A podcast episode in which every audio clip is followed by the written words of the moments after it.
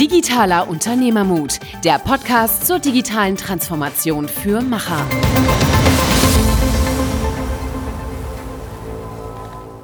Hallo und herzlich willkommen zu einer neuen Episode Digitaler Unternehmermut mit Niklas und Michael. Wir sprechen heute mit dem Johannes Holl, er ist Managing Partner und Lead UX Designer bei Buana.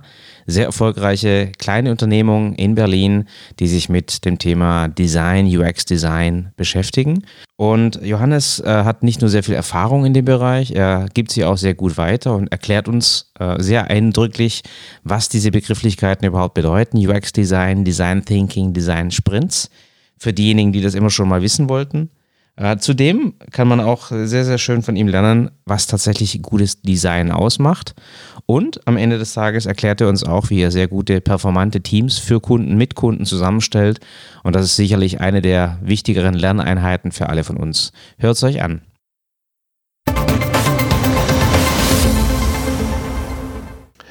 Hallo und herzlich willkommen zu einer neuen Folge Digitaler Unternehmermut mit Michael und Niklas. Und heute aus Berlin. Wir sind nämlich bei Johannes Holl. Er ist Managing Partner und Lead UX Designer bei Buana. Hallo erstmal.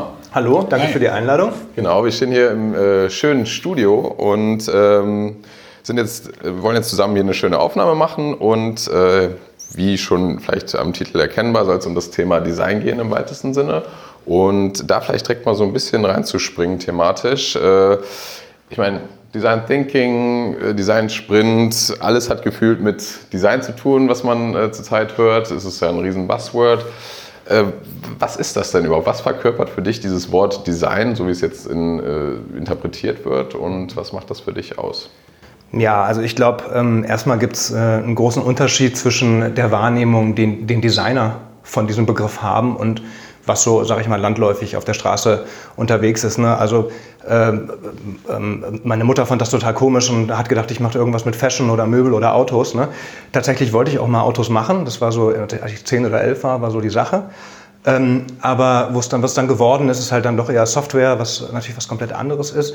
Und ähm, generell glaube ich, mag ich gern dieses Verständnis von Design, was äh, die Amerikaner haben, also eine Art Entwurf, eine Art, äh, eine Art Konzept, ne? also die, die Ausarbeitung von, äh, von, einer, von einer Idee, sagen wir mal. Ähm, das würde ich so unter dem Design verstehen. Ähm, was die Gesellschaft darunter versteht, ist, glaube ich, eher das Schönmachen oder das äh, ne, ähm, toll ausgearbeitete, luxuriöse Sachen. Ähm, weil halt auch die Möbelindustrie, die Automobilindustrie ähm, da fehlerschreibend waren für den, für den Begriff. So, so würde ich es erstmal sagen. Sollen wir noch ein bisschen weiter eingehen auf die Begriffe UX, UI? Oder? Ich glaube, da kommen wir unweigerlich drauf, weil das wäre tatsächlich die Frage, die wir haben, die, die ja. Designrichtungen, weil Design ist auf der einen Seite was, was Schönes, äh, auf der anderen Seite ist es, was dem Nutzer Dinge vereinfachen soll. Und da sind wir gerade an dem Punkt, vielleicht kannst du da ein bisschen drauf eingehen, ja. äh, Schwerpunkt und vielleicht auch, wo du deinen Schwerpunkt siehst. Genau, also ähm, wir gehen dann nachher noch vielleicht ein bisschen darauf ein, was ich so gemacht habe schon. Ähm, Software-Design ist halt, oder UX, UI-Design, wie es genannt wird, ist ja auch schon äh, jetzt, jetzt, schon ein bisschen länger unterwegs, aber eigentlich noch ein recht junger Begriff. Ne? Auch die Disziplin gibt es noch nicht so lange. Ähm, und das lief auch, äh, als erstes Mal, wo ich das gesehen habe, war Informationsarchitektur. Das war so, das, das heißt, das kam dann eher von den Architekten, die gesagt haben, wir machen eine Webseite jetzt und äh, müssen da irgendwie wie, wie an ein Haus rangehen, weil man auch durch ein Haus sich navigiert. Ne? Und das waren dann so die ersten, die das dann äh, quasi mit, mitgeprägt haben. Diese Begriffe ähm, User Experience, also UX, und ähm, UI, also User Interface, ähm, sind halt dann zwei spezifische Begriffe, die sich eigentlich damit beschäftigen, wie eine Software funktioniert und wie sie aussieht. Das wird ganz oft auch noch, auch noch getrennt, äh, wovon ich kein Verfechter bin. Aber ähm, UX-Design ist eher, sage ich mal, äh, die logische Funktionsweise von einer Software. Und ähm, UI ist dann eher, wie es aussieht, ist dann auch nah an Fragen wie Branding und, äh, und äh, sag ich mal, der ästhetischen Wahrnehmung. So. Dann haben wir noch äh, Design Sprint, können wir nachher nochmal drauf eingehen vielleicht, ist äh, ein sehr spezifischer Prozess, ne, der halt ähm, angewendet wird, um, um Designs zu erzeugen, eigentlich erstmal egal für was, Software oder Möbel oder Produkte. Ähm, und Design Thinking ähm, ist ja auch schon sicher mehreren bekannt, ist ähm, ja eigentlich ein bisschen auch äh, immer aus den Staaten kommt, ähm, basiert auf der Forschung, wie halt kreative Teams gut zusammenarbeiten, um lösungsorientiert, äh, sage ich mal, ähm, Aufgaben zu lösen und, und sich, und sich ähm, Problemen zu stellen. Mhm. Ich jetzt, jetzt stehen wir ja bei dir, bei dir äh, im Büro ähm, und sehen deine Origamis, die du gemacht hast. Ähm, das heißt, äh, du beschäftigst dich mit Formen, mit, äh, mit Architektur, mit äh, Planung, mit Ästhetik. Ähm, wie fließt das für dich in, dein, in deinen Beruf mit ein? Oh, das ist schwer zu sagen, das weiß ich nicht. Also Origami ist jetzt eher, eher eine Leidenschaft. Ne? Ich mag halt, ähm, ich hatte auch schon immer ein Faible für Kartonagen und für Papier. Finde das einfach ein tolles Material. Das ist auch was, was ich, die Leidenschaft teile ich auch mit meinem, mit meinem Mitgründer. Also äh, wir mögen halt auch, wenn es haptisch wird, äh, wenn dann eine Idee sich irgendwie äh, greifen lässt und ähm, das ist sowohl bei Software äh, der Fall, dass wir so schnell wie möglich konkret werden wollen. Und bei Origami ist einfach schön, ähm, ich mag auch nicht jedes Origami. Ich falte zum Beispiel keine Tiere, ja, sondern ich mache nur modulares Origami. Und das hat eher so Züge von, äh, sag ich mal, Massenfertigung und Industrialisierung. Also ein Element äh, 30 Mal falten und dann zusammenstecken zu einer Kugel. So, das also das so. Pop-Art des Origami. genau, sowas. ja.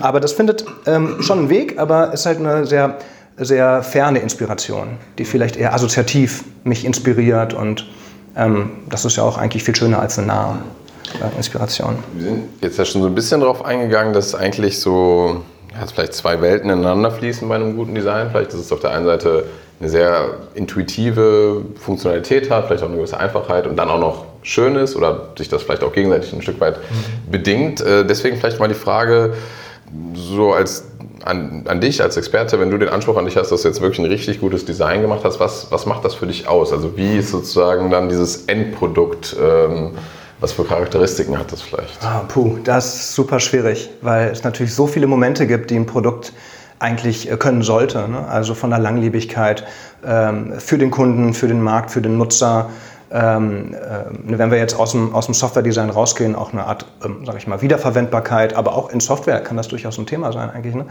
Ähm, mit einfachen Gebrauch natürlich, das, was sicher die meisten unter ähm, Usability und UX verstehen, ne? also dass es einfach zu bedienen ist, dass es vielleicht auch ästhetisch schön ist, ähm, all solche Sachen sollte ein gutes Design erfüllen. Dann gibt es ja Dieter Rams, hat ja diese zehn, zehn Gebote geschrieben, die sind relativ bekannt und ähm, da würde ich mich anlehnen. Und ähm, ansonsten finde ich es immer gut, wenn sich Design ein bisschen zurücknimmt. Das heißt, für mich ist eigentlich das Design gut geworden, wenn der Kunde einfach nur ein tolles Erlebnis hatte und äh, gar, nicht, gar nichts davon mitbekommen hat von den ganzen Herausforderungen und Problemen, die wir bei der eigentlichen Entwicklung hatten. Ne? Also es ist ja unfassbar komplex zum Teil, wie viele Anforderungen da in ein Produkt gesteckt werden. Wenn es am Ende diese Komplexität sich so stark runterbricht, dass, ähm, dass der Kunde einfach nur ein tolles Erlebnis hat und, ähm, sage ich mal, die Funktionalität, die wir gestaltet haben, so logisch locker von der Hand geht, dann würde ich sagen, haben wir den Nagel getroffen und dann bin ich eigentlich meistens zufrieden. Ja, also ich glaube, das ist eine sehr gute Beschreibung, weil wir sagen ja immer, wenn es dem Kunden gefällt, äh, dann ist es gutes Design, weil am Ende des Tages äh, kann man sich natürlich auch in der Welt äh, verlieren. Aber ähm, du hast ein bisschen was über den Prozess gesagt. Äh, wie sieht denn der Prozess aus? Also die Komplexität dahinter. Wie, wie gehst du Design an? Ja, ist immer, immer unterschiedlich, je nachdem, wo sich ähm, äh, ein Kunde oder ein Auftraggeber befindet, gerade ne, in welchem Prozess. Manche sind schon ein bisschen weiter, äh, manche sind noch in einer, in einer Art Ideenfindung. Ähm, generell gibt es sicher immer bei jedem Prozess erstmal so eine Art Ideensammlung oder äh, ähm, Informationssammlung, ne? Research, Recherche, wie man es nennen mag. Ähm, davon gibt es natürlich dann ein Briefing erstmal, ne, um, um, erstmal zu wissen, was, was will da jemand überhaupt ähm, gestalten, was will er lösen, vor allen Dingen auch, was äh, sind eigentlich die Probleme, die dahinter stecken und warum wird diese Lösung jetzt gerade gebraucht. Also ich sage mal wirklich eine Bedarfsermittlung was braucht da jemand? Ne? Was ist, was ist ähm, das Problem? Und, ähm, und danach, äh, der Kreativprozess selber ist natürlich spannend, darüber zu reden. Äh, für mich sind es, ähm, ähm, sage ich mal, eine Reihe von Versuchen. Ne? Das heißt, wir probieren wirklich das ein bisschen äh, wie so äh, Versuche zu sehen. Ähm, das heißt, ähm, also, also natürlich gibt es da eine Art Exploration, das heißt, äh, nehmen wir an, es gibt ein Problem, welches, welche Menüstruktur soll denn hier gewählt werden? Ist das jetzt eine, die von der Seite reinfährt oder ähm, einfach nur drei, vier Tabs oben? Ähm, dann muss man diese Varianten irgendwie ähm, erstmal quasi äh, äh aufsketchen, um überhaupt bewerten zu können, ist das hier was für diese, für, äh, also für diese Idee, für, diese, ähm, für dieses Szenario. Ja? Und ähm, diese Explorationsphase, die machen wir halt immer ähm, sehr gerne, weil man dabei sehr schnell sehen kann, was eigentlich jetzt auch, sag ich mal, der Business Need dahinter ist. Ne? Also äh, wenn wir wissen, was der Kunde will und wir dann Exploration machen, können wir eigentlich sehr gut entscheiden, ähm, was muss den Weg in das Produkt finden, welche Funktionalität. Ähm, natürlich gibt es auch Recherchen am Markt, also Konkurrenzanalysen, die wir viel machen. Das sind alles Teile dieses Prozesses. Und ähm, und der wird eigentlich, äh, ist der schon, sag ich mal, von Projekt Projekt ein bisschen unterschiedlich. Wir probieren aber so viel wie möglich zu standardisieren, um halt äh, nicht alles doppelt und dreifach machen zu müssen, ne? immer wieder, so dass wir schneller quasi sind. Ähm, hat das so ein bisschen die Frage beantwortet oder? Vielleicht nochmal so ein bisschen nochmal im Detail. Ich glaube, man kann sich das schon gut vorstellen, dass man ja versucht, aus möglichst verschiedenen Ecken äh, Informationen zusammenzusaugen, ob es jetzt erstmal eine erste Recherche ist oder dann wirklich konkrete Versuche oder Tests mit Usern, wo man dann wiederum neue Informationen bekommt. Was ich jetzt nochmal interessant fände, wo, sag mal, für jemanden, der jetzt vielleicht selber nicht Designer ist, wo ich mich jetzt auch zuzähle, der aber mit Designern zusammenarbeitet, dann ist immer so das Gefühl, okay, wie so ein Schwamm, der Designer hat jetzt die Informationen aufgesaugt und dann ist so ein bisschen, ja, where the magic happens, ne? dann kommt auf einmal irgendwas raus und, ah ja, ich habe da eine Idee, ich mache das ja. so und so und so. Also vielleicht Du selber als Designer kannst du das so ein bisschen beschreiben, wie, wie sich das ja. anfühlt oder wie, wie passiert dann wirklich dann nachher, dass da was äh, Konkretes wiederum rauskommt aus den ganzen Informationen? Ja, ich glaube, das ist auch so das Klischee, ne? dass, dass der Künstler jetzt ans Werk geht und dann halt äh, seinen, seinen magischen Stift rausholt und dann das dann Licht das, geht an. Das Design macht. So, ne? Und dann alle so, oh, das sieht aber gut oh. aus. Ach, und klappen tut's auch, schön. So, ne? Das ist total fernab von der Realität. Es ist wirklich einfach Schweiß und Tränen, die dahinter stecken, hinter einer guten Lösung und auch ähm, ähm, was das Allerschwerste ist, loszulassen. Ne? Also gibt ja diesen schönen Begriff Kill Your Darling. Ne? Das heißt, äh, Designer verlieren sehr oft das Herz an, ein, an eine Idee. Ne? Die hatten, dann hatten dann einen magischen Moment und dann passiert da was und dann denken sie, das ist die Idee und der Kunde sagt, ja, aber irgendwie passt das nicht zu dem, was wir machen wollen. Und das höre ich ganz oft und äh, das ist, glaube ich, so einfach in der, ähm, sage ich mal, mit mehr Seniorität, die man hat als Designer, weiß man, dass man öfter mal sein, sein, seine Lieblingsidee halt sterben lassen muss oder anders umformulieren muss und sowas. Das sind so Sachen, die vielleicht wichtig sind. Und ansonsten ist der Prozess wirklich ganz viel Varianten bilden erstmal vielleicht sogar für verschiedene Ideen, die, sage ich mal, konzeptionell was lösen, dann diese Ideen runterzubrechen mit dem Kunden im Dialog oder mit dem, mit dem Product Owner oder mit dem, ne, mit dem zuständigen Manager oder dem Geschäftsführer, halt die Ideen so weit runterzubrechen, bis man eine Idee hat oder zwei und die dann auszuarbeiten in verschiedenen Varianten. Ne. Also zum Beispiel Thema wieder Navigation, indem wir an, wir sagen, okay, es gibt äh, sieben verschiedene Navigationen, die für ein Produkt in Frage kommen, eine Linksnavigation, eine Top-Navigation, eine Navigation unten als Tab-Bars oder sowas. Und dann ähm, würde man die halt aufmocken, dann würde man sagen, man zeigt das ein paar Nutzern, äh, die sagen dann, ja, das, äh, irgendwie das zweite verstehen wir nicht, äh, das erste sieht komisch aus, aber das dritte finde ich super, dann hat man ja schon eine Entscheidung. Und dann kommt natürlich eher die Frage der visuellen Ausprägung. Also wie soll das jetzt aussehen? Wie würde äh, so eine Navigation für BMW aussehen oder für Audi? Das sind zwei komplett andere Fragen natürlich. Das ist dann eine Frage einmal des Konzepts und einmal eine Frage der Marke eher. Und mhm. sowas mhm. ist auch. Okay. Es ist komplex. Also selbst wenn man, wenn es von außen manchmal wie, wie Magie vielleicht wirkt, ist es trotzdem eher ein strikter, also das heißt strikter, aber so ein Prozess, ne, dass man Sachen ausprobiert permanent und sich ja. immer wieder Feedback einholt und dann eher kleine Änderungen nachher zu einem großen Ganzen zusammenkommen? Ja, sowohl als auch. Also äh, ich meine, ähm, da ist natürlich immer die Unterscheidung zu den Ingenieurswissenschaften, die eher, ähm, sage ich mal, bottom-up arbeiten. Das heißt, die nehmen ein Problem, nehmen wir an einen Motor, zersprengen den in äh, 50 Teile, lösen die Einzelteile, sagen, ah, das Problem lag im äh, Zylinder, setzen alles wieder zusammen und die Maschine klappt. Bei Design klappt das so nicht. Aus dem einfachen Grunde, weil der Nutzer eine sag ich mal, einen Erfahrungsapparat hat aus Augen, Ohren, Nasen, äh, allen möglichen Sinnen. Ja? Und mit denen nimmt er das ganzheitlich wahr. Und ein Nutzer trennt das nicht. Das heißt, er würde nicht sagen, ach ja, das Problem liegt im Button äh, oder äh, in der Schrift. Ähm, ja, aber den Rest kann ich dann ausgrenzen. Das funktioniert nicht, sondern wir sagen, das ist holistisch, das wird ganzheitlich wahrgenommen und von daher ähm, muss auch der Prozess ein anderer sein. Ne? Das heißt, wir arbeiten eher vom Groben ins Feine ähm, und, ähm, und das kann man sich so vorstellen, dass wir halt langsam immer mehr Details hinzufügen, immer mehr, sag ich mal, erfahrbare, wahrnehmbare Elemente hinzufügen, so lange bis dann das Produkt in der kompletten Funktionsweise vor einem steht. Ähm, und, und das Ende ist dann meistens immer sehr komplex. Ne? Also ähm, an, äh, ein sehr komplexes Produkt wie ähm, äh, wie eine E-Mail-Software oder sowas. Die hat so viele Funktionalitäten, die die meisten Nutzer gar nicht nutzen, aber die alle zusammenzufügen zu einem gesamtheitlichen Erlebnis, ne, was gut funktioniert, das ist dann halt auch die Königsklasse sage ich mal. Das klingt äh, gut. Königsklasse klingt auch gut. Äh, du kommst aus dem Corporate-Umfeld, also hast äh, länger im Corporate gearbeitet. Ihr habt 2015 äh, mit äh, Buana hier, ich sag mal, die Spezialisierung ange äh, angekickt und ist sicherlich ein sehr, sehr anderes Umfeld. Erzähl doch ein bisschen was über dich, wie du zu dem wurdest, der du bist und was dich jetzt ausmacht in der Königsklasse. Okay, also ähm, eigentlich hat es ja angefangen so um die 18, 19, habe ich in der Schule ähm, HTML und JavaScript gelernt. Das heißt, ich habe eigentlich zuerst programmiert ähm, habe das dann so ein bisschen gemacht, habe die erste Webseite an ein paar Nachbarn verkauft und an ein paar Freunde irgendwie und, ähm, und ähm, bin dann eigentlich erstmal ähm, durch verschiedene Praktikas in Architektur und Werbung ähm, zum Design gekommen. Ähm, habe dann studiert an der KIST. Das ist halt auch ein sehr generelles Designstudium ohne Spezialisierung. Das heißt, ich habe auch viele physische Produkte gemacht und ähm, war dann nach einer, ähm, äh, nach einer vierjährigen Selbstständigkeit, ähm, wo ich viel für Verlagshäuser gearbeitet habe, also Spiegel und Neue Züricher Zeitung zum Beispiel, ähm, bin ich dann zur Telekom gekommen.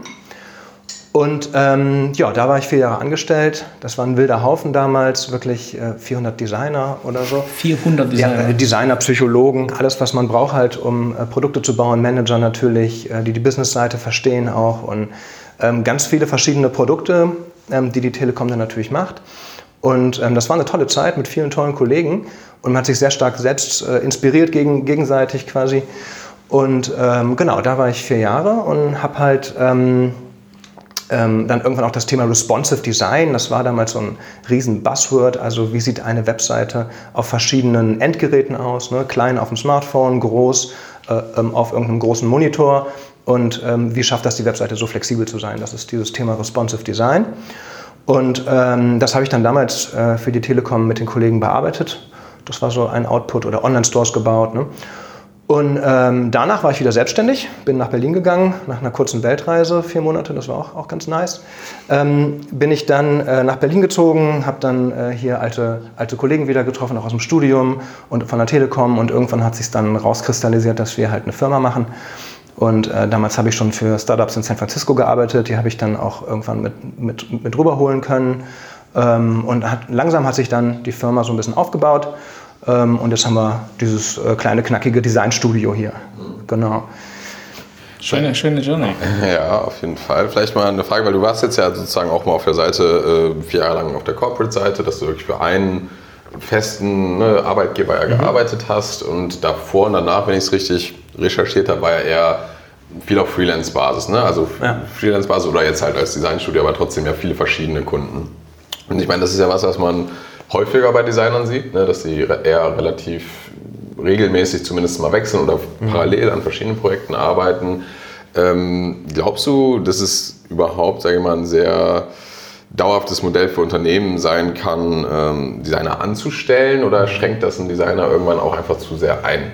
Boah, das ist eine schwierige Frage. Aber wir haben mehrere Erfahrungen gemacht, die so ein bisschen dafür sprechen, dass so ein bisschen Fluktuation vielleicht ganz gut ist oder Abwechslung vielleicht eher. Ne? Ähm, das eine ist, äh, wir haben oft das Modell gesehen, dass äh, Startups primär hingehen und sagen, ähm, ich stelle jetzt einen Designer ein dann haben die vielleicht noch nicht so viel Erfahrung gehabt mit Design, äh, schnappen sich einen Junior-Designer, den sie gerade bezahlen können, und der sitzt dann als einziger Designer in einem Unternehmen und wird mit strategischen Designfragen, ähm, sage ich mal, belastet, ähm, die der überhaupt nicht, quasi, ähm, die überhaupt nicht beantworten kann. Ne? Und das ist super oft ein Problem bei Startups, dass sie dann irgendwann kommen und sagen, wir brauchen jemanden, der hier dem nochmal hilft oder ähm, nochmal kurz ein bisschen Feedback gibt. Design ist halt auch sehr viel so ein Prozess, den man schlecht steuern kann. Also äh, der Kreativprozess lässt sich zwar steuern, aber manchmal brauchst du halt einfach eine Idee. Ne? Und ähm, die ist halt total assoziativ. Das heißt, ähm, ich, ich weiß nicht, wie ich es löse, dann gehe ich über die Straße, ich tritt in ein Kaugummi, es zieht sich komisch hoch und irgendwie sehe ich dann in dieser Form auf einmal meine Lösung und äh, für was komplett anderes. Jeder hat diesen Moment schon mal gehabt. Und wie man diese Momente professionell erzeugen kann, um Lösungen ähm, zu finden. Das ist halt dann wirklich die Aufgabe von einem professionellen Designer und Junioren sind damit oft manchmal äh, überfordert. Ähm, von daher ähm, ist es manchmal vielleicht besser, ähm, erstmal jemand, jemand externes dazuzuholen und zu sagen, da ist vielleicht ein Team, die sich gegenseitig inspirieren. Ne? ähm, und die auch ein bisschen Abwechslung haben. Da wird auch oft von der frischen Brille geredet, die man dann äh, durch, durch einen externen reinkriegt. Und wenn man Design wirklich in-house aufbauen äh, will, muss man das ein bisschen mit berücksichtigen. Dass halt ähm, Designer auch manchmal gerne mit anderen Designern reden, um sich gegenseitig zu inspirieren, um auch diese Momente erzeugen zu können der kreativen Lösung ne, im Team. Und kann aber auch, muss kein Designer sein, kann auch genauso ein Product Owner sein, der einfach gerne mal den Ball zurückspielt oder ein Ingenieur, äh, ein, ein Developer, es muss jetzt nicht per se ein Designer sein. Aber also ich meine, dieser Austausch ist schon ziemlich essentiell. So. Der ist wichtig. Okay. Also richtige Kreativität, die auch was bewirkt, kann, glaube ich, nur wirklich in Teams stattfinden. Ähm, alles, was so silomäßig in einem Kopf entstanden ist, ähm, ist, denken vielleicht viele auch, viele, viele Designer, dass das noch dann ähm, der Nabel der Welt ist. Meine Erfahrung ist es nicht. Also ich glaube, man braucht den Austausch, um äh, gute Produkte zu bauen. Mit dem Kunden, mit, mit anderen Denkern einfach mit anderen Leuten. Ja, ich glaube, das, das, das sehen wir auch. Ich meine, dass so dieses äh, Schweizer Taschenmesser eines Designers im Unternehmen nicht richtig abbilden kannst, ist, ist tatsächlich ein Problem. Und es bringt uns ja auch zu, ich sag mal, der, der Arbeitswelt. Ne? Also ich meine, wenn ich an unsere Offline-Stellen äh, im Unternehmen schaue, dann gibt es äh, ein paar Stellen, die äh, heißen Application Designer, ähm, UX-Designer, UI-Designer. Ähm, ich habe das Gefühl, äh, sehr subjektiv, dass wir zu wenige von denen haben, die du gerade beschrieben hast. Also dass es wirklich äh, zu wenige Leute gibt, die in dem Bereich vielleicht auch ein bisschen mehr auf fokussiert auf Software tatsächlich viel Erfahrung mitbringen und das auch sehr gut machen können. Das ist aber ein sehr subjektives Gefühl. Ich weiß nicht, wie würdest du es einschätzen? Haben wir zu wenig? Haben wir zu viel? Designer. In Deutschland?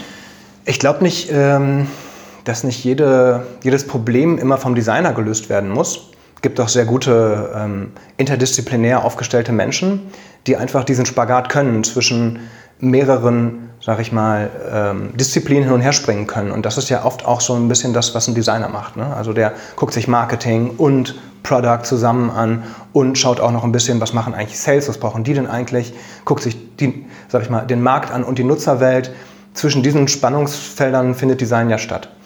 Und das muss nicht unbedingt ein Designer sein, aber wir brauchen auf jeden Fall mehr von diesen lösungsorientierten ähm, und, ähm, äh, sag ich mal, interdisziplinären Menschen, die dann auch noch den Skill haben, das irgendwie darstellen zu können. Und mhm. das ist ja auch noch so eine Designkompetenz, ne? dass man nicht nur, sage ich mal, sagt, was jetzt, was jetzt schlecht ist oder so oder, oder was man besser machen könnte ähm, ne? oder, oder sag ich mal, die Probleme erkennt, sondern halt eben auch dann eine Lösung formulieren kann, an denen sich alle abarbeiten können und dann im Team das Forum zu sein, um zu sagen, okay, hier, das ist jetzt die Lösung, hat noch einer Feedback und dann äh, entsteht das langsam im Team, aber man braucht dieses Medium, ne, des mhm. Prototypen oder des Layouts. Aber das spricht dafür, weil ich meine, wir, wir haben, wir haben ja Software-Teams ne, und mhm. wir sehen einfach, dass äh, die gefragtesten Rollen oder die am schwierigsten zu bekommenen Rollen sind Product Owner, die ja. zum Teil das auch können, was du gerade gesagt hast und tatsächlich, äh, ich sag mal, UX, UI-Designer, die äh, vielleicht noch ein bisschen tiefer in der, in der tatsächlichen Designkompetenz drinstecken. Das heißt, es ist nicht eine Überflut an Backend- und Frontend-Entwicklern da, aber da ist nicht so sehr die Shortage wie in dem Bereich, die crossdisziplinär, vielleicht tatsächlich auch übergreifend visualisieren können, beschreiben können, anderen Teams Dinge erklären können. Äh, und das macht ein gutes Softwareprodukt aus, wenn du diese Leute hast, die ein Team führen können, weil Code ist nicht äh, gleich Code und ich glaube, dass solche Leute den Unterschied machen. Ja, und ich glaube, was man auch ähm, nicht vergessen darf, und das ähm, sehe ich öfter so ein Problem bei manchen jungen Designern, die gerade vielleicht von der, von der Uni kommen oder so, dass sie halt eigentlich sich ein ganzes Leben lang nur mit Typografie und mit schönen Bildern und mit tollen Welten beschäftigt mhm. haben. Das ist auch so ein bisschen das Klischee, was man manchmal hört, ne? dass Designer das nur interessiert. Ähm, aber ähm, ich sag mal, was halt wirklich gefragt ist auch, und viele können das auch sehr, sehr gut, ist Business zu verstehen. Ne? Ähm, ist nicht nur der Markt, ist nicht nur der Nutzer, ist auch zu wissen, was will der eigentlich hier mit seinem Unternehmen erreichen und wie kann dem Design dabei helfen. Das ist ja die mhm. entscheidende Frage. Das ist ja wir sind ja nicht im luftleeren Raum und also machen kein jetzt, Selbstzweck. Ne? Also ich sage immer, wenn ich ein schönes Bild malen will, dann gehe ich nach Hause und mache das abends. Mhm. Aber, ähm, aber hier geht es halt wirklich, es, es, ist eine Disziplin der Unternehmensberatung. Mhm. Ne? Also, und nicht nur Beratung, sondern auch äh, Unternehmensdoing, dann, ne? oder wie man es nennen will. Mhm. Und, ähm, und das ist halt ähm, das, was äh, ne, viele dann, äh, womit viele strugglen. Ne? Ich sag mal, schwierige Themen. Wir haben zum Beispiel eine Buchhaltungssoftware gebaut. Welcher Designer hat Interesse an Buchhaltungsprozessen? Ne? Soll dann haben äh, irgendwie, äh, weiß ich nicht, äh, verschiedene Abrechnungsmodelle, Abschreibungen, die will man ja gar nicht verstehen. Ne? Mhm. Ähm, und ähm, solche Designer gibt es wirklich wenig. Und da hören wir ganz oft, hey Mann, ähm, wo finden wir mal so einen, den wir auch einstellen können dann? Ja. Und dann sagen ja, Äh, du, das ne? weiß ich auch nicht gerade. Aber ich glaube, glaub, aber das ist allgemein. Ich meine, du hast es ja auch schon so ein bisschen angehört, oder du in deiner Antwort, wo du gesagt hast, es müssen ja nicht immer Designer sein. Ich glaube, das ist allgemein ein enormer Erfolgsfaktor für gute Software-Teams, dass man, egal in welcher Disziplin man arbeitet, äh, eigentlich immer dieses Interesse mitbringt, das, Idee, äh, die, äh, das Problem halt komplett zu verstehen. Exakt. Und eben nicht nur so, ja, dann äh, werfen wir halt die Informationen rüber und ich mache da was Nettes draus als Designer oder so oder auch als Entwickler. Ne?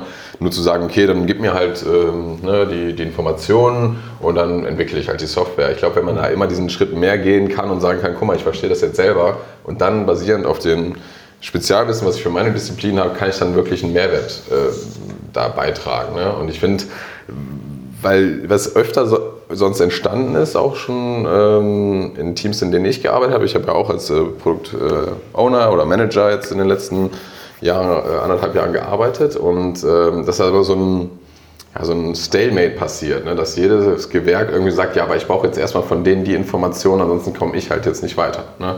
So zum Beispiel sagt dann der Designer, ja gut, aber wenn ich jetzt nicht weiß, wie viel da und da jetzt stehen muss äh, an Text, dann kann ich es nicht. Und dann sagt Content, ja, aber wenn ich nicht weiß, wie viel ich da hinschreiben darf, dann kann ich es auch nicht machen. So, und dann, dass man, also hast du manchmal vielleicht Erfahrung mit so einem Stillstand und wie man den vielleicht auch nochmal durchbricht, weil ich glaube, niemand will sich dann gerne so Sachen definieren oder festlegen. Äh, oder ich weiß nicht, wie du das als Designer siehst, dass du das Ja. sagst, ich own das einfach und äh, nehme das an oder. Das wäre tatsächlich unsere These. Also wenn wir merken, dass wir irgendwo nicht weiterkommen, dann äh, würden wir uns so tief und weiter reinbohren, bis wir merken, wo der Schuh eigentlich drückt und den probieren zu lösen. Ne? Und ich glaube, das machen auch andere Firmen so. Also ähm, ich meine mal, ähm, was gehört zu haben über Apple, die halt, ähm, sag ich mal, um ein MacBook-Körper so designen zu können, dann irgendwann zu der These kamen, dass sie halt die Werkzeuge, die das Aluminium prägen, umgestalten mussten. Das heißt, die haben eigentlich das Engineering für das Manufacturing gemacht. Ne, so. Und ähm, so ist das beim Software manchmal auch. Ne? Also Thema Buchhaltung mussten wir so tief äh, reingehen in die Idee, äh, was ein Steuerberater macht eigentlich ähm, und wie der arbeitet und wie denkt dann eigentlich der Nutzer, der denkt ja ganz anders, um dann auch, ähm, sag ich mal, eine Lösung zu finden, mit der beide d'accord sind. Ne? Das sind dann auch manchmal ähm, Sachen, ähm, äh, die echt, echt schwierig sind rauszufuchsen. Und ähm, was du gerade beschrieben hast, ähm, ist für mich so ein bisschen auch die Frage vom Ownership. Also ne, wirklich zu sagen, okay, irgendwie schieben sich alle immer so die Pakete zu ne, und äh, wir brauchen aber hier irgendwie eine, ähm, einen genaueren Speck, sagen dann ähm, die, die, äh, die im Entwickler und der Designer sagt, ja, aber kann ich noch nicht geben, weil da hat noch Business Input oder so. Ne? Und dann hängt man halt zwischen den, zwischen den Stühlen und ähm, meistens einfach mal E-Mail und ähm, SMS weglegen und einfach ein kurzer Workshop ist meistens eine gute Sache. Sowas hilft zum Beispiel. Also alle zusammenbringen, Alle zusammen. Sprechen hilft. irgendwie einschließen für, einen- für, für einen Tag, das Ding lösen, schön strukturiert vorher irgendwie. Und halt auch ganz wichtig, dass jemand halt eine ganz klare Entscheidung gibt. Ne? Also da wirklich ein, ein starker Product Owner, der auch sagt, äh, im, ähm, im schlimmsten Zweifel treffe ich die Entscheidung. Also diesen Mut, ne? ihr habt ja auch Thema Unternehmermut, den brauchst du halt auch auf der Ebene vom Product Owner zu sagen, nee, das äh, kann ich vertreten, das geht jetzt so auf den Markt. So. Mhm. Wann, wann weiß denn ein guter Designer, wann das Design zu Ende ist? Ähm, potenziell erkennt er das, weil er weiß, was das Business erreichen will und hat vielleicht auch eine, eine gute Budgetbremse, die ist total wichtig, finde ich auch, um zu sagen, ähm, so weit, so viel haben wir und jetzt soll es damit losgehen äh, in, in diese Richtung.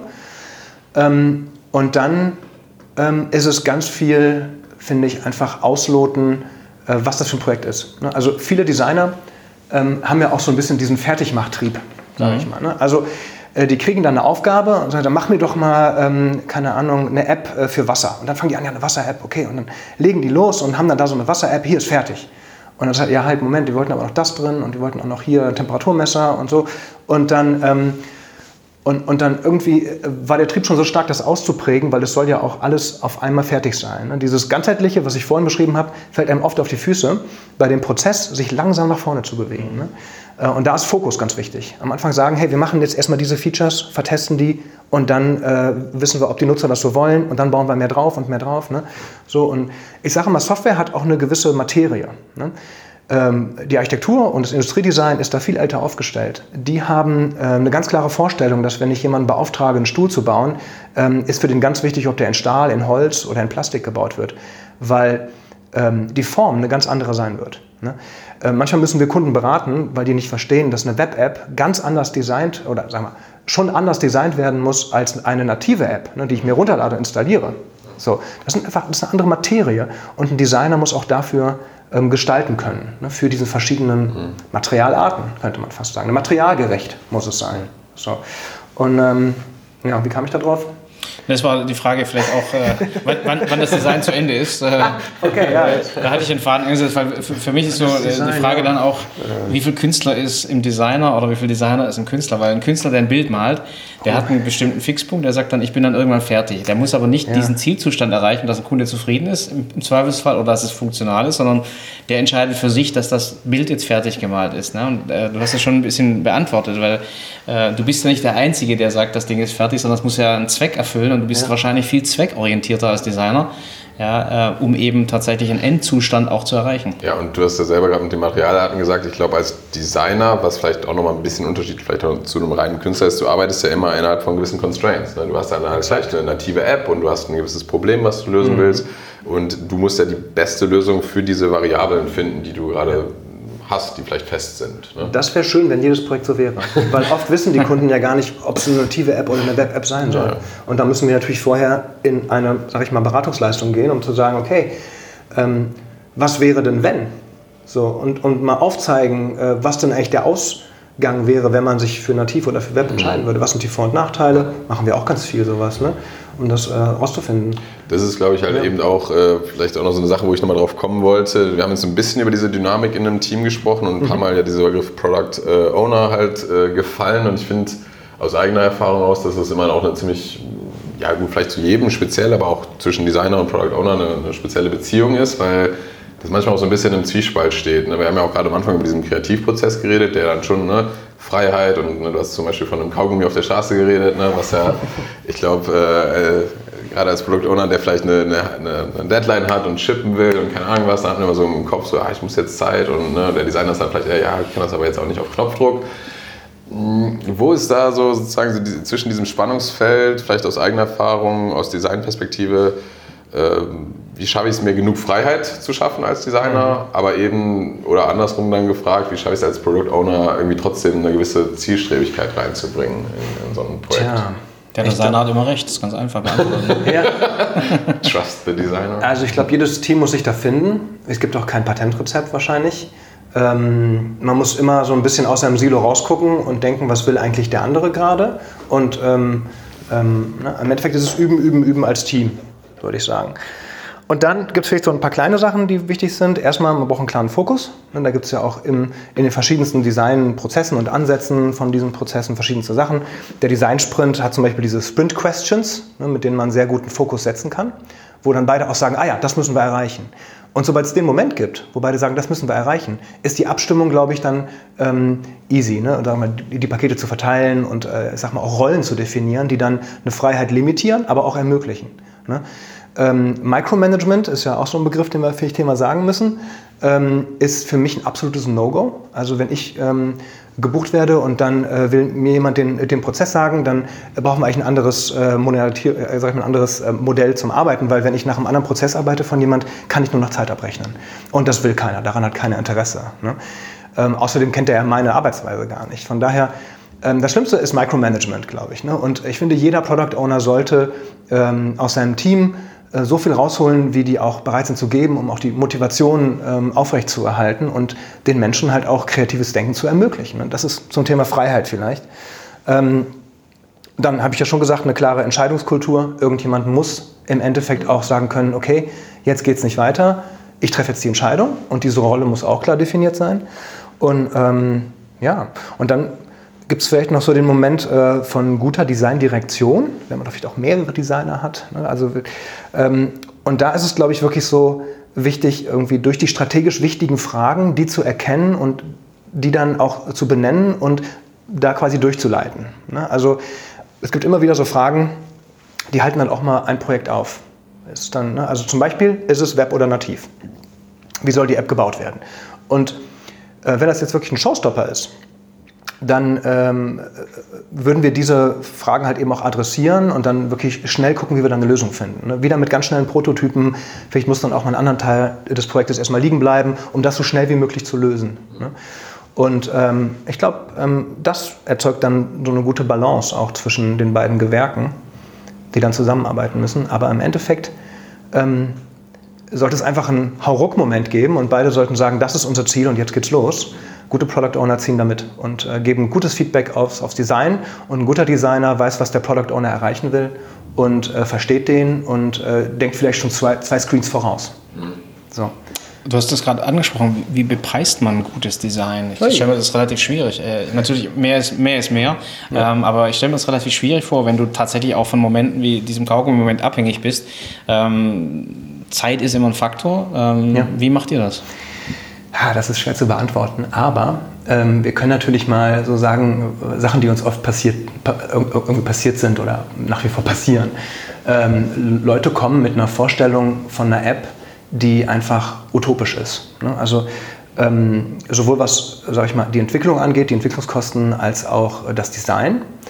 Ähm, oft ist ja auch die These, dass Design einfach so nebenher gemacht werden muss, weil eigentlich muss die ja nur entwickelt werden. So. Okay, wenn man das so machen will, dann äh, good luck ne, sage ich. Ähm, aber dann ist das Ding vielleicht auch nicht wirklich marktfähig, ne, nicht konkurrenzfähig. Und man kann auch Glück haben. Ich, ich möchte nichts abtun. Ja. Ähm, ansonsten gibt es ja verschiedenste Möglichkeiten, das per Zeit zu rechnen oder per Werk oder so. Ähm, ne, oder sage ich mal in gewissen Paketen. Ähm, ich glaube, das Schwierige dabei ist, dass viele die Vorstellung haben, dass jeder auf die Eingabe wartet ja? Mhm. Ähm, ganz oft, ähm, ich fand es zum Beispiel immer lustig, wenn jemand gesagt hat, oh, das ist ja genial hier äh, oder, oder irgendwie, ja, das, äh, ne, ähm, ähm das hat total viel mit Talent und Genie zu tun. Das glaube ich überhaupt nicht. Ne? Ähm, deswegen ähm, ist Design auch durchaus ganz klar zu bepreisen. Kann man durchaus äh, einen Zeitaufschlag machen, wann eine Idee fertig sein kann. das Problem an Design ist, desto länger ich poliere, desto besser wird das Produkt. Irgendwann wird das Polieren so ein bisschen schwachsinnig, weil es nur noch um kleine D Details geht. Mhm. Und dann muss man sich das leisten können. Ne? Und das ist einfach eine Frage des Marktes, wie weit der Markt ist. Mhm. Klingt aber nach ja. viel Erfahrung, die man braucht, um es, ich sag mal, überblicken zu können, äh, die ja. verschiedenen Kundensituationen einschätzen zu können, ja, je nachdem, wie der Kunde auf dich zukommt, mit welcher Maturität, mit welchem Verständnis. Ja. Also ich glaube, es hört sich danach an, als ob man sehr viel Erfahrung braucht, um das einschätzen zu können, an, in dem Moment, wo du, ich sag mal, ein Angebot erstellst. Ja, könnte man so sagen. Ich meine, ich mache es jetzt schon eine Weile und habe das auch am Anfang schon gemacht. Die ersten Angebote waren manchmal dramatisch drunter. Mhm. Ähm, das kennen wir. Selten hatte ich das Glück, dass sie dramatisch drüber waren. Das hätte ich lieber gehabt. Aber ähm, ich glaube, die Erfahrung muss man einfach machen. Das ist einfach eine Erfahrungssache. Ne? Mhm. Und ähm, ähm, ja, und irgendwann kennt man auch seine Prozesse ein bisschen und dann äh, wird es einfacher und ähm, dann ähm, hat man, hat man, sag ich mal, einen Weg gefunden, wie man das besser einschätzen kann. Projektplanung ist halt einfach auch eine, eine Erfahrungssache dann. Mhm. Ja, ich meine, ich glaube, du hast ja gerade auch noch mal so ein bisschen zwischen den Zeilen schon mal genannt und du hast ja schon mal bei uns auch in, in Köln vor einen, einen, Vortrag gemacht und euer Konzept des UX-Sprints ein bisschen vorgestellt. Und ein Bild, was mir da sehr stark hängen geblieben ist, wie ihr das darstellt, ich glaube auch auf der Website mit so einer Torte, ne? mhm, ja. die irgendwie so ein Fundament hat und ne, wo ja. erstmal die Basis gelegt wird und ganz oben, vielleicht im vierten, fünften Schritt wird irgendwann eine Kirsche aufgesetzt. Ne? Das sind so diese kleinen, wo du gesagt hast, ja, desto länger ich poliere, ne, natürlich wird das Produkt vielleicht noch besser und wenn es ein sehr, sehr umkämpfter Markt ist, vielleicht ist die Kirsche das nachher, was äh, das ausschlaggebende äh, Argument ist, aber ich glaube halt, du hast davor schon gesagt, Thema Fokus, gerade für, für vielleicht komplett neue Produkte, ist halt eben nicht die, die Kirsche oben drauf, sondern erstmal überhaupt ja, die Basis. einen, einen Teig zu haben, der mhm. irgendwie schmeckt und der, äh, der genießbar ist oder so. Ne? Ja. Ne? Und ähm, das wäre halt für mich auch nochmal so ein Thema Richtung Zusammenarbeit oder das vielleicht auch für Pricing äh, dann wiederum relevant ist, dass man einfach, glaube ich, gerade am Anfang relativ viel Grundlagenarbeit machen kann, die halt wirklich einen riesen Einfluss darauf haben, wie ich überhaupt mein Produkt positioniere und ob es überhaupt funktioniert. Und da sollte meiner Meinung nach auch definitiv der Fokus halt drauf legen, wo ich halt öfter mal die Erfahrung gemacht habe, dass dann vielleicht ne, ein klassischer Designer Ne, da haben wir eben schon ein bisschen über die Klischees gesprochen, ne, dann eher vielleicht auf die, ne, für mich eher Feinheiten achtet, ne, welche Typografie, welche Farbe, wo ich mir denke, okay, Vielleicht haben wir gerade andere Probleme. Wie, Exakt. Ja, ja. Wie schätzt du das ein? Glaubst du, es ist einfach auch dann ja. wiederum Teil von einem seriösen, guten Designer das selber priorisieren zu können? Oder muss das auch ein Stück weit einfach gelebt oder beim Auftraggeber schon klar sein und sagen, ja. nee, ich fokussiere mich jetzt darauf? Ja, das, ist, das ist super schwierig, wer das definiert. Auf jeden Fall muss es definiert werden. So, also wenn wir wirklich ein Produkt von 0 auf 100 erarbeiten, dann ähm, muss es am Anfang grob sein und es muss und es darf nicht ausgestaltet werden müssen, sollen, können. Ne? Also das, das sollte auf gar keinen Fall, weil, ähm, weil man sich eben vom Groben ins Feine bewegen sollte. Das ist auf jeden Fall die beste Gangart dafür. Ähm, und das heißt, wahrscheinlich fängt man erstmal an, ähm, sag ich mal, ähm, überhaupt zu gucken, ob das Produkt überhaupt vom Markt, Markt ähm, gewollt wird.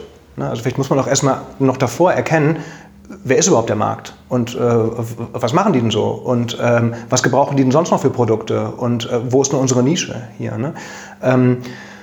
Um dann halt langsam hinzukommen, den ersten Prototypen hinzustellen und zu sagen, okay, ähm, den haben wir jetzt, den haben wir validiert und ähm, der funktioniert. Ähm, muss man auch gar nicht langsam machen, kann man auch recht schnell machen, wenn man Thema, Thema Design Sprint ist ja da eine super Sache, ne? Ähm, um halt am Anfang mal anzufangen, einen ersten Prototypen zu haben und den zu vertesten. Ähm, um dann halt langsam mehrere Layer, das ist ja dieser Kuchen, den du ansprichst, hinzuzufügen. Ne? Einer der letzten Layer ist für uns dann, also aus unserer Perspektive, Marke.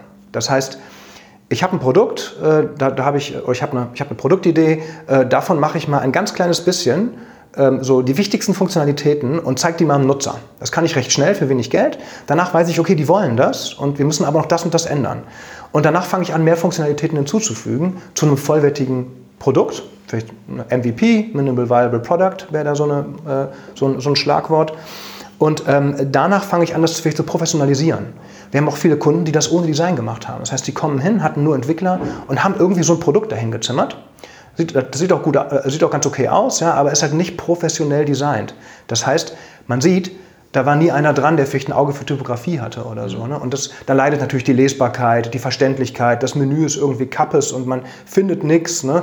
Äh, bei der Suche, die funktioniert eigentlich eher wie ein Filter und irgendwie waren da so ein paar Sachen anders gedacht. Ja? Und dann professionalisieren wir das, weil wir natürlich auch wollen, dass der Nutzer ähm, ähm, das Verständnis hat, dass das ein gutes, solides Produkt ist, dem ich vertrauen kann. Und da kann Design natürlich was leisten. Ne? Das wäre dann der nächste Layer, dass man sagt, man hat ein professionelles Interface. Und äh, danach kommt dann vielleicht Branding, dass man sagt, okay, jetzt ist auch noch der Vertrieb und der Verkauf wichtig und die Leute sollen auch wissen, dass wir anders sind als andere, weil wir sind nämlich das und die anderen sind das. Ähm, ist ja eher so, ne? Branding ist für mich auch da äh, Design und Marketing, die zusammengreifen. Und, ähm, und dann äh, am Ende die Kirsche, das sind dann wirklich äh, nice Sachen. Ne? Dann holen wir Illustratoren rein oder, ähm, sage ich mal, Animationskünstler, die ein Interface so schön machen, wie es halt äh, Google hat. Oder ähm, na, also diese Ausarbeitungstiefe, dass man wirklich äh, tolle Momente hat ne? bei, der, bei der Nutzung wir Deutsche tendieren ja eigentlich dazu, Produkte, äh, zumindest in der analogen Welt, äh, zu überingenieren. Ähm, hast du die Erfahrung gemacht, dass dieses MVP-Konzept, also ich sag mal, unfertige, gut gemachte, aber unfertige Produkte an den Markt zu bringen, mehr und mehr ankommt? Oder äh, stoßt ihr da auch ab und zu mal auf Missverständnisse, was ein MVP denn eigentlich sein sollte? Ja, total. Das Wort ist, äh, glaube ich, ja, ich glaube, wir alle kennen das, aber ganz viele haben das noch nie gehört. Ne? Das ist halt, ähm, ähm, und es ist, ist wahrscheinlich eine ganz gute These, zu sagen, man macht erstmal einen Fokus und guckt erstmal, ob das gut ankommt. Ähm, mein Gefühl ist, das wird immer schwerer, weil auch die Datennutzung ja eingeschränkt wird durch, sag ich mal, durch gesetzliche Rahmenbedingungen, ne, EuGH oder so. Das heißt, man kann auch gar nicht mehr einfach so schnell Daten erheben, noch hat man am Anfang genug Nutzer, um eine kritische Masse zu erreichen für Daten. Umso wichtiger sind qualitative Untersuchungen, um zu sagen, okay, wir fragen mal einen Nutzer und kriegen dieses Live-Feedback und können daran ein Produkt entwickeln. Ähm, aber theoretisch stehe ich schon dahinter zu sagen, ja, am Anfang ein harter Fokus, äh, wenig Features bauen, ne? anstatt zu sagen, okay, wir brauchen jetzt Design für alles, weil wir gehen jetzt sofort auf den Markt und äh, setzen dann äh, zig äh, Euro in die Tonne, weil wir danach gemerkt haben, äh, brauchte ja gar keiner. Mhm. Ja, viele also, Kunden kommen ja mit, der, mit dem Gedanken, gut, Alpha- und Beta-Version. Das ja. war ja so lange Zeit so das, das äh, Thema. Das ist aber ja nicht vergleichbar mit dem MVP. Also Alpha-Beta-Versionen sind wirklich unfertige Produkte, die ja. einfach nicht, ich sag mal, dem Standard entsprechen. Und ich glaube, das Missverständnis unsererseits, wenn wir mit Kunden sprechen, ist ja, ein MVP ist ja durchweg ein gut gemachtes Produkt, ja, aber mit eingeschränktem, ich sag mal, Nutzungsumfang. Und das ist eine sehr, sehr andere Geschichte wie ein Alpha- oder eine Beta-Version von einem Softwareprodukt, das es vielleicht die letzten fünf oder zehn Jahre gab. Ist das sowas, was, was bei euch so, ich sag mal, diskutiert wird, beziehungsweise mit Kunden? Ja, klar. Also ähm, der Launch von einem Produkt ist immer auch eine, ähm, ähm, immer so eine Art Thema, ne, wo man sagt, okay, aber wie bringen wir das jetzt eigentlich raus, in welchen Schritten? Ähm, Kunden sind immer sehr ungeduldig und wollen das natürlich sehr schnell auf dem Markt. Ähm, äh, ja, und ich meine, im Endeffekt, äh, sag ich mal, ähm, hat auch jeder ein anderes Verständnis von diesen Begriffen gerade. Die sind jetzt nicht dogmatisch festgelegt und ähm, jeder macht das anders. Und ich glaube, auch für jeden Markt muss das anders gemacht werden. Manche Startups brauchen vielleicht eine Alpha-Lounge, manche ähm, gehen, gehen in Beta, manche haben solche Begriffe überhaupt nicht und huddeln das einfach irgendwie raus, haben aber Glück und landen eine Bombe. Kann auch sein. Ne? Ähm, ich glaube, man darf da nicht zu dogmatisch rangehen. Man sollte aber verstehen, dass Software auch von der Materialität her so ein bisschen in Versionen denkt. Das ist auch das, was viele dann denken, man wird das denn niemals enden. Brauche ich jetzt mein ganzes Leben lang Designer und Entwickler? Leider ja wahrscheinlich, weil sich die Welt hat weiterentwickelt und Software sehr schnell mit. So. Wahrscheinlich, solange es gut läuft, braucht man äh, Entwickler. Solange es gut läuft, solange man sich leisten kann. sehr positiv. Richtig, ne? genau. Und weiter äh, hinzufügen Absolut. kann. Und ich glaube halt, das, was du gesagt hast, da würde ich auch, ich glaube erstmal, das MVP, äh, glaube ich, der, einer der meist diskutierten Begriffe, selbst in der Tech-Szene bei Leuten, die sich vielleicht damit beschäftigen, ist, weil jeder irgendwie was anderes sieht. Und ich glaube, was du gesagt hast, stimmt halt voll, das wollte ich nämlich auch sagen, dass es auch für jeden Markt unterschiedlich ist. Ne? Wenn es ein sehr maturer Markt ist, dann kannst du halt auch nicht mit einer, ja, an einem Wochenende hin geschuderten Version da rausgehen und sagen, das funktioniert. Aber wenn es ein super innovativer neuer Markt ist und es kaum Player gibt, so dann ist natürlich auch der wiederum der Anspruch. Wenn das, solange es zumindest einigermaßen funktioniert, ähm, ist es halt auch gut. Ne? Aber, aber Ja, oder man launcht es unter einer anderen Marke. Ja. Ne, Also man sagt einfach, oh, wir heißen hier gar nicht so und macht einfach irgendwas. Das gibt es ja auch solche, solche Strategien, ne? dass man aber schneller auf den Markt rauskommt. So. Ähm, Ich glaube, dass das große Marken tun sich schwer damit. Also wenn, Ja. wenn du überlegst, äh, Apple bringt eine Alpha-Version raus oder Ja. ein MVP oder, oder Mercedes-Benz. Ich glaube, das ist natürlich, äh, genau wie du es vorhin gesagt hast, äh, die Marke spielt eine große Rolle. Und was die Leute von der Marke erwarten, ist natürlich auch was. Muss natürlich ursprünglich in die Planung mit einfließen, weil ich meine, es ist ein Unterschied, ob ich ein Startup bin, mich kennt keiner, ich bin innovativ und mach mal was. versus- nichts zu verlieren, ne? Genau, ich habe einen Benchmark gesetzt, äh, der womöglich noch mit anderen Wettbewerbern, äh, ich sag mal, verglichen wird. Und ihr habt ja äh, Kunden, sieht man auf eurer Webseite ja, ihr habt ja, äh, ich sag mal, gestandene Markenkunden, tolle Marken als Kunden, da ist ja der Anspruch schon sehr hoch. Ja, auf jeden Fall. Also ähm, da muss man all diese Bedenken mit reinrechnen. Ne? Ähm, aber das passiert bei denen auch. Die sind sich ähm, selten, sage ich mal, ihrer Marke nicht bewusst und, und, und des Wertes. Ne? Also bei der Telekom war das ganz klar ähm, ein Wissen, dass das eine tolle Marke ist ne? und dass, die, dass es die zu, zu beschützen gilt. So. Und ähm, ja, ich meine, es gibt ja viele Strategien. Ne? Man kann ja Submarken bilden, man kann, äh, ähm, äh, man kann einfach mal, äh, sag ich mal, ein Startup eröffnen ne? ähm, in irgendeinem Inkubator und dann halt äh, sagen, okay, wir lassen da einfach mal einen Prototypen leben für eine Weile und holen uns den nachher dann rein. Ne? So, also da gibt es ja verschiedenste Strategien, das zu machen, um dann halt, ähm, sag ich mal, die Vitalität und äh, ähm, die Gesundheit der Marke dabei zu erhalten ne? und trotzdem versuchen zu dürfen und ausprobieren können und äh, ne, neue Märkte erobern dürfen. So. Vielleicht ähm, nochmal so als Abschluss jetzt zu diesem ja, sehr stark inhaltlichen Teil zum Design, ähm, bevor wir dann zu dir nochmal ein bisschen persönlicher kommen. Ähm, jetzt habt ihr ja eigentlich, glaube ich, wenn ich es richtig verstehe, alles, was ihr auch als Erfahrung habt und äh, wie man gut zusammenarbeitet, wie man prozessmäßig rangeht, in diesen UX-Sprint reingegossen, um halt da ein konkretes Produkt zu haben, was äh, Firmen eigentlich genau ja mit, mit solchen Themen, die wir besprochen haben, weiterhelfen soll. Vielleicht kannst du mal noch mal kurz und knackig erklären, was denn den UX-Sprint ausmacht und ähm, ja, wie was das für euch ist, sage ich Ja. mal, dieses Tool jetzt. Also ich glaube, für jedes Unternehmen mussten wir uns irgendwann fragen, äh, wie können wir unsere Prozesse verbessern. Und ähm, da rausgekommen ist eigentlich der UX-Sprint. Und dafür muss man vielleicht ein bisschen erklären, äh, nicht wie es bei uns früher war, aber wie, sage ich mal, ganz am Anfang, wenn man mit Design anfängt oder, ne, oder wie es vielleicht auch viele noch machen, so ein Prozess aussieht. Also man kriegt dann irgendwann ein Briefing und sagt, hey äh, Leute, wir wollen das und das hier äh, mal designt haben oder ähm, umsetzen, sage ich mal. Ja? Ähm, dann macht man da eine Projektplanung über ein halbes Jahr oder sowas. Und ähm, danach äh, fängt man an. Und dann sagt der Kunde, ja, hier ist das Briefing jetzt, äh, leg mal los.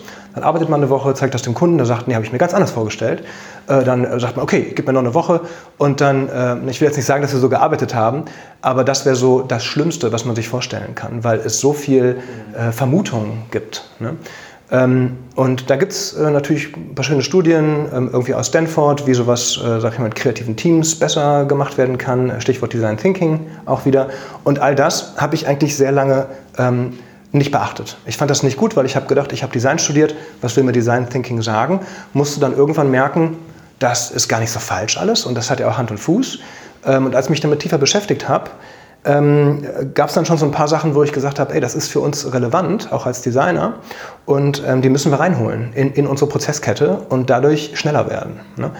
Ähm, ne, also ich hatte, gestern einen, Bewerber hier und ähm, ähm, dann, hat, dann, hat, die Person noch gefragt, hey, äh, wie ist denn so die Stimmung bei euch? Und da musste ich schon sagen, bei uns ist eine ordentliche Taktung. Hier geht es auf jeden Fall ab. Aber keiner nimmt das als negativen Stress wahr. Bei uns ist einfach viel los. Ne? Und ähm, das kommt halt auch durch diese Sprints. Das ist halt wirklich äh, ein wöchentlicher Sprint, ne? also zwei Wochen haben wir ja, ähm, in denen das stattfindet. Ähm, es gibt natürlich eine Projektplanung vorab. Ne? Das machen wir dann meistens mit einer User Story Map. Das heißt, wir haben alle Features, ähm, alle Funktionalitäten einer Software identifiziert und teilen die in Pakete auf, nach Wichtigkeit, wieder Fokus. Ne? Und, und dann gehen wir diese Sprints durch, aber da ist noch Bewegung drin ich kann noch sagen, nach, nach, ne, also der Kunde stellt fest, nach den ersten zwei Wochen, Mann, wir haben im Testing rausgefunden, das Feature ist denen total wichtig. Und wenn wir noch was daneben bauen, wird das das Hammerprodukt. Ja? Und dann stellen wir diese User Story Map um. Das ist auch ganz wichtig, weil wenn ich eine Projektplanung für ein halbes Jahr mache und äh, ich muss sie dann durchziehen, grauenvoll. Ne? So. Ähm, das heißt, das ist das Erste, was dieser Sprint so ein bisschen äh, flexibler macht, ne? dass, dass die Planung eigentlich angepasst werden kann währenddessen ähm, was was Gutes ist, was eigentlich nichts Schlechtes ist. Ne? Und, ähm, und dann das Zweite ist halt, dass wir wirklich fertige Module haben, die wir immer wieder spielen können, wo wir genau wissen, wenn wir das machen mit dem Kunden, einen, einen kollaborativen Workshop, mit dem zusammen uns hinstellen und mal was, was skizzieren, dann kriegen wir diesen Output und können garantiert danach diese Designs machen und können am Ende der Woche sagen, wir haben das fertig. Und dieses, dieses Versprechen ähm, ist halt auch was, ähm, was wir uns als Prozesskette erstmal erarbeiten mussten. Ne? Also mhm weil wie ihr schon festgestellt habt, Kreativität äh, manchmal so ein bisschen fluffig ist. Mhm. Und, Gibt immer weniger ähm, Kaugummis, ne? Genau. Ne? Und ich meine, wir alle probieren ja zu automatisieren und auch äh, zu standardisieren. Und äh, wir haben da halt auch äh, verschiedene, sag ich mal, Unterlagen vorbereitet, die wir dann immer wieder spielen können und ähm, die einfach äh, den Prozess schneller machen und äh, besser. Mhm. Den Output verbessern. Und das alles ist der UX Sprint, ne, der halt in der ersten Woche äh, sag ich mal, ganz ähnlich wie, wie ein Design-Sprint am Ende ein Testing hat, äh, mit ein bisschen mehr ähm, UX-Arbeit halt und in der zweiten Woche in, in eine Ausarbeitung geht und dann am Ende der zweiten Woche ähm, äh, sag ich mal, äh, Funktionalitäten rübergibt an die, an die Entwicklung. Und das ähm, machen wir eigentlich ähm, jetzt ganz erfolgreich seit äh, anderthalb Jahren oder so. Ja. ja. Also eigentlich die standardisierte Kreativität.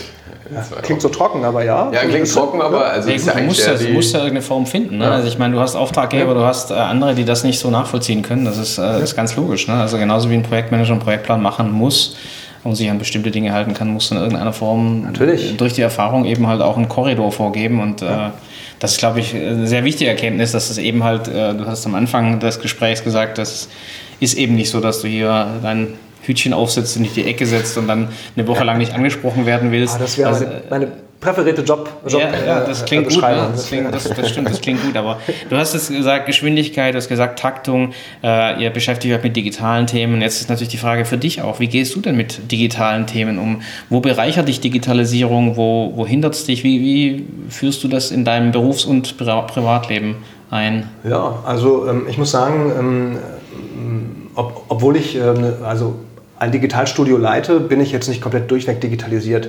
Es gibt ein paar Sachen, die gucke ich mir erstmal an.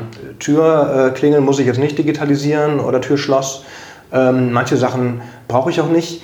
Ähm, also ich gucke mir gerne alles an und beobachte die Märkte sehr, sehr gerne. Ähm, neue Technologien, neue Einsatzmöglichkeiten finde ich total spannend. Aber ich bin da eigentlich nicht mit vorne dabei. Ich bin informiert, aber nicht immer mit dabei. Ähm, einfach aus dem Grunde, weil ich halt auch äh, Ökologie und Design studiert habe und keine Lust habe, äh, alle zwei Wochen ein neues Gerät wegzuschmeißen. Das fände ich zu traurig einfach, um das, das zu machen. Von daher ähm, kann ich auch so up-to-date bleiben. Und äh, ja, so, das ist erstmal so der erste Umgang mit, mit, mit Digitalisierung, würde ich sagen. So, ihr, ihr also seid, wenn ich das Office anschaue, ihr seid auch recht reduziert unterwegs, also ja. äh, was Equipment anbetrifft. Also ich glaube, äh, Äh, das könnte man äh, technischer machen oder, oder digitaler machen. Das ja. sieht sehr auf die Funktion und auf das heruntergebrochen aus, was es dann wahrscheinlich braucht, um diese, diesen, diesen Job auszuführen. Ja, Design ist ja auch immer Reduktion. Ne? Weniger ist mehr, ist ja mhm. einer der großen Claims. Und das ist das Schwierige dabei. Und ähm, eine, also bei der Gestaltung unseres Büros ist es einfach ein bisschen mitgewachsen. Ein paar schöne Tische wollten wir haben, aber wir müssen jetzt auch nicht ein schickimicki Designstudio sein. Äh, das zahlt keiner. Ne, so. Und äh, wir wollten es auch nicht zahlen. Von daher haben wir gesagt, ähm, ähm, ne, also wir investieren so viel, wie wir, wie wir, wollen. Auch ein bisschen Eigenzeit haben wir mal einen Tisch abends gebaut für unseren Workshop-Raum zum Beispiel hier. Ähm, äh, einfach so, wie wir es brauchten. Ne? Auch dann ähm, überlegt, okay, was muss er eigentlich können? So. Genau, nee, aber ich finde nicht, dass man sich sag ich mal, der Informationsflut stellen muss. Mhm. Das glaube ich nicht. Ich glaube, man muss auch Mechanismen äh, unabhängig von Google entwickeln, die halt Informationen filtern. Und das ist ganz klar das Gehirn, was das super machen kann. Und ähm, das sollte man einsetzen um halt auch nicht, äh, sag ich mal, alles mitzumachen, was sofort da gerade hip ist. Mhm. Aber angucken tue ich es mir. Also, mhm. ja. Gibt es vielleicht eine konkrete, ja, starke negative Erfahrung, die du mal gemacht hast im digitalen Bereich? Ähm, irgendwas, was dir einfällt oder irgendwas, was du daraus gelernt hast? Ähm, ja, ja schwierig. Also äh, von so Kardinalsfehler am Anfang meiner Karriere, dass ich äh, meine erste Bewerbung habe ich als CD-ROM rausgeschickt das war keine gute Idee. aber, ähm, die, hat, die, die, hat auch, die hat gar keiner, also überhaupt keiner geöffnet, aber ich habe dann trotzdem einen Job bekommen, das war ganz lustig. Ähm, also ähm, ja, sowas, ähm, bis hin zu, dass ich sag mal, dass Facebook sehr aufdringlich wurde. Äh, das, das hatte ich das Gefühl einfach mal, ne, dass man wirklich äh, Leute auf der Straße trifft, die vielleicht private Themen nicht mitkriegen sollten. Ne? Also äh, nach einem, äh, nach einem Breakup äh, zum Beispiel hatte, hatte, ich, hatte ich die Erfahrung gemacht, dass dann auf einmal Leute das früher wussten, als ich wollte, dass sie es wussten. Ne, weil ähm, äh, jemand anders halt schon darüber gepostet hatte. So, ne? Solche Sachen zum Beispiel ne, sind äh, Sachen, die äh, unangenehm waren einfach, ne, wo so ein bisschen Black Mirror-mäßig dann ähm, mhm. die Digitalität dich einholt. Ähm, ansonsten finde ich, sollte die unterstützen ne, und äh, nichts vorwegnehmen. Also generell ist Digitalisierung ja nichts Falsches. Ähm, wir glauben auch, alle Bücher sind super und Fernsehen nicht. Ist eine Frage des Inhalts. Mhm. Und ähm, ja. Das passt doch schon mal ganz gut. Und äh, weil wir gerade dabei sind, äh, Bücher und Fernsehen, äh, wo, wo, inspirierst du dich? Du hast gesagt, du schaust dir die Dinge an, also du hast einen differenzierten Blick auf die ähm, Errungenschaften, die da auf uns ein, einprasseln. Ähm, wo inspirierst du dich? Was sind Quellen für dich, die, äh, die dich weiterbringen, wo du sagst, hat mir, bringt mir einen großen Mehrwert? Ja, ich bin auch da nicht. Ähm nicht äh, zu viel unterwegs, muss ich sagen. Also es, es, gibt sehr viele verschiedene Baustellen, wo ich mich so informiere. Ähm, die größte ist leider Google. Ne? Also was da gefunden wird, ist auch bei mir ähm, am allerwichtigsten. Ähm, was, was ich ganz cool finde, sind die neuen Narrative. Das ist äh, ein Business-Magazin, was vielleicht so eine Alternative zu Brand 1 ist. Ähm, genau, neue Narrative heißen die. Die machen ähm, echt, echt gute Inhalte, auch sehr, sehr menschlich. Und ähm, das ist so, so, eine schöne Schräginspiration. Ne? Also wenn ich jetzt nur Designmagazine lesen würde, würde ich, glaube ich, auch irgendwann umkippen und ähm, hätte keine neuen Ideen mehr. Ähm, ja, dann, ähm, was haben wir noch? Ähm, äh, ich hatte gerade noch eine Idee. Ach genau, Lean Startup ist natürlich ein super Buch äh, zu, mhm. dem Thema. Ist sicher schon oft bei euch genannt worden, aber das ist schon so ein Trend, der mich extrem inspiriert. Mehr als Design Thinking, mehr als all das andere, würde ich sagen, ist Lean Startup die Gangart. Versuche machen, schnell auf dem Markt, ähm, ähm, mit wenig Zeit viel erreichen. So, mhm. Das ist schon, äh, glaube ich, das inspiriert mich sehr. Ähm, ansonsten, ähm, ja, vielleicht Inspirationsquellen für andere. Wir haben ja die Screen Size Map äh, auch gemacht, ne, screensizemap.com. Äh, eher, vielleicht eher für ähm, Entwickler interessant. Ähm, ja, und ansonsten muss ich sagen, wie vorher auch schon erwähnt, ähm, was eine große Inspirationsquelle ist, ist, obwohl ich nicht jeden Digitaltrend mitmache, in die Kanäle reingehen, immer wieder gucken, was machen so andere. Mhm. Äh, also wie gehen jetzt gerade, ähm, weiß ich nicht, Schüler jetzt gerade auf Instagram, was geht da auf dem Schulhof ab? Ne? So, was posten die, was machen die, für was interessieren die sich? Ist die Zielgruppe von morgen und einfach immer ein schöner Brillenwechsel mhm. zu sehen. Ne? Genauso ein, ein Senior. Ne? Also beim User-Testing haben wir oft unterschiedlichste Leute hier drin. Ähm, und diese Tage beflügeln mich total. Das ist wohl die größte Inspirationsquelle, wenn immer jemand anderes im Büro ist und, ähm, und man eine ganz andere Blickwinkel gibt. Ne? So, das ist so, äh, gibt es leider nicht im Internet, aber gibt es äh, auf der Straße in der Realität. Ja, genau. Lohnt, sich ab und zu mal rauszugehen. Ne? Ja, spannend. ähm, vielleicht, ich meine, du hast äh, selber jetzt über, ich glaube, in deinem LinkedIn-Profil steht über 15 Jahre Design-Erfahrung. Äh, wenn du jetzt nochmal zurückblickst ähm, an den Anfang deiner Karriere, ich sag mal gerade vielleicht im Studium oder Studium gerade fertig, was würdest du dir da gerne mit auf den Weg geben ähm, auf, die, auf diese Reise?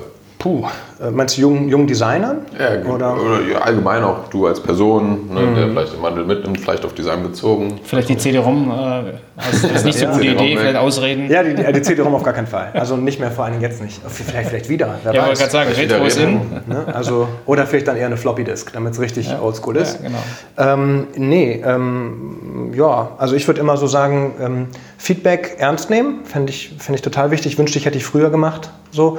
Einfach, dass man, ähm, dass man äh, andere Brillen zulässt und, ähm, und daran, daran lernt. So, das ist, glaube ich, was ganz Wichtiges. Und ähm, ich fand bei mir selbst gut, das habe ich nicht vermissen müssen, weil es auch meine Universität sehr stark geprägt hat, ist einfach sich bereit aufzustellen. So, also nicht zu früh entscheiden, was genau man ähm, in, in der Spezialisierung machen will dann, sondern viel zulassen, öfter mal springen, vielleicht auch was ganz anderes ausprobieren. Ich glaube, das kann nur bereichernd sein. Das ist super. So, besonders im Bereich Design. Ja. Auch mal was ausprobieren, wo man nicht so komfortabel drin sitzt. Dann trotzdem machen und äh, einen Versuch starten. Das klingt schon äh, nach einem sehr, sehr guten Schlusssatz, äh, den, den, den wir gerne von dir hören würden. Es äh, äh, könnte sein, das war deiner, aber vielleicht nochmal die Möglichkeit für dich äh, als kleiner Appell an die, an die Community. Was, was wäre das, was du gerne hinterlassen möchtest? Tu, ich glaube, das war er. Ja? Gefühlt mal überlegen, was habe ich, zu denn noch- festhalten, was hab ich denn noch der Welt, der. Community zu sagen? Ähm, seid nett zueinander, Ja. würde ich sagen. Ich gesagt, wo liegen die Kaugummis rum? Genau. Trittet in die Kaugummis und habt gute Ideen. Ja, ich das klingt gut. doch super. Aber auch sehr nett zueinander, finde ich, äh, in den heutigen Zeiten ja auch. Ja. Ist auch wichtig. Hin und wieder äh, sollte Genau. sich das eine oder andere das in den, hat was. in den Kopf rufen. Ja, dann äh, Johannes Holl, vielen Dank, dass wir bei euch sein durften und äh, weiterhin viel Erfolg. Dankeschön. Danke. Vielen Dank fürs Zuhören. Wir hoffen, dass äh, auch für euch einiges an spannenden Informationen und auch ein echter Mehrwert dabei war. Gerne gebt uns äh, eure Meinung zu den Themen, gebt uns Feedback auf allen Kanälen. Die sind äh, in den Shownotes wie immer verlinkt. Da findet ihr auch die relevantesten Infos von dieser Episode. Und dann freuen wir uns natürlich, wenn ihr nächste Woche wieder einschaltet. Vielen Dank.